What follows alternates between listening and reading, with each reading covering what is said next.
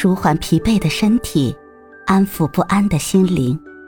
你好，欢迎收听夜听栏目《猫一会儿吧》，我是奇迹猫猫。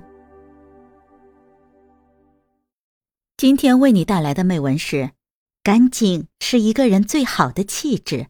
上，作家一书写道：“活着，应该有活着的样子，衣服头面。”得四四整整，家居洁净，工作做好，不是为闲人，而是为自己。漫漫山河，沧海悠悠，即使身陷鸡毛蒜皮，也要活出自己的境界。干净、静气、涵养，是人生最好的修养。房屋干净，生活丰富。心安静，则无躁；心干净，则无忧。把房屋打扫干净，内心自然也轻松。干净是最好的气质。郭婉莹是民国时期的富家千金。一九五七年，她的丈夫被关进监狱，而她也被下放到了农村。她挖鱼塘、挑河泥、锤石块。满手起了老茧。一九六六年，丈夫去世，她背负十四万的外债，带着孩子住到一个不到七平米的亭子间。即使如此困难，她依然活得干净且自在。郭婉莹喜欢吃面包，就用煤球炉做烤箱，用铁丝做成网子，在煤火上烤面包。没有茶具，他就用搪瓷缸子煮点大碗茶。他每天擦窗户、刷地板，摘几朵路边的小野花摆在桌上，小房间被他整理得干干净净。邻居嘲笑他：“你都这么落魄了，怎么还那么讲究？”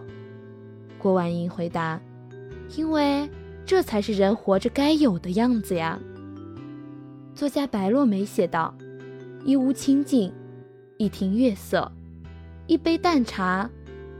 人生艰难。”也要给自己增添一缕缕花香。有人问，人为什么要保持干净？高赞的回答是：因为干净是一种韧劲，把你从深渊中拉出来，让你活得坦坦荡荡。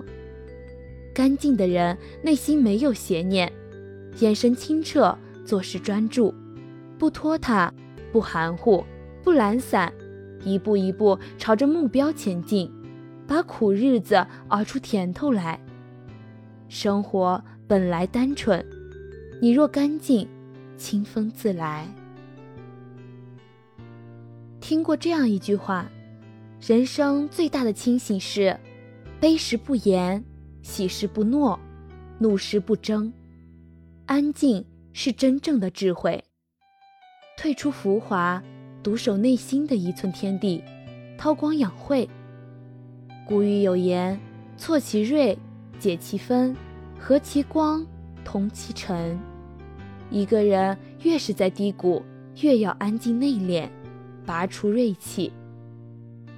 演员胡歌曾经遭遇车祸，几乎毁容。在治病的那几年，胡歌深居简出，除了吃饭睡觉，就是读书、练书法、看剧本。他不再凑热闹。而是专注于提升修养、磨练演技、走入角色内心。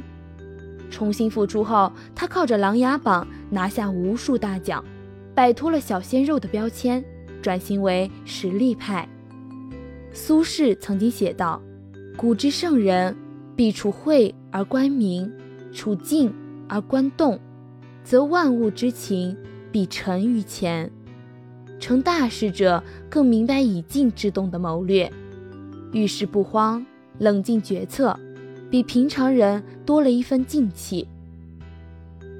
苏东坡一生波折，遭遇降职，幼子早夭，但他却依然能够在草屋荒地中安然于柴米油盐，不被喧嚣浮华所诱惑。那些轰轰烈烈的、锣鼓喧天的，最终都安静下来。长恨此身非我有，何时忘却营营？夜阑风静胡文平，小舟从此逝，江海寄余生。安是大道至简，大未必速的眼界；静是不畏将来，不念过去的格局。入得清凉境，寄生欢喜心。今天的分享就到这里了，欢迎关注、订阅、分享、点赞，一键四连，也欢迎评论区交流互动哦。祝您晚安，我们明天再会。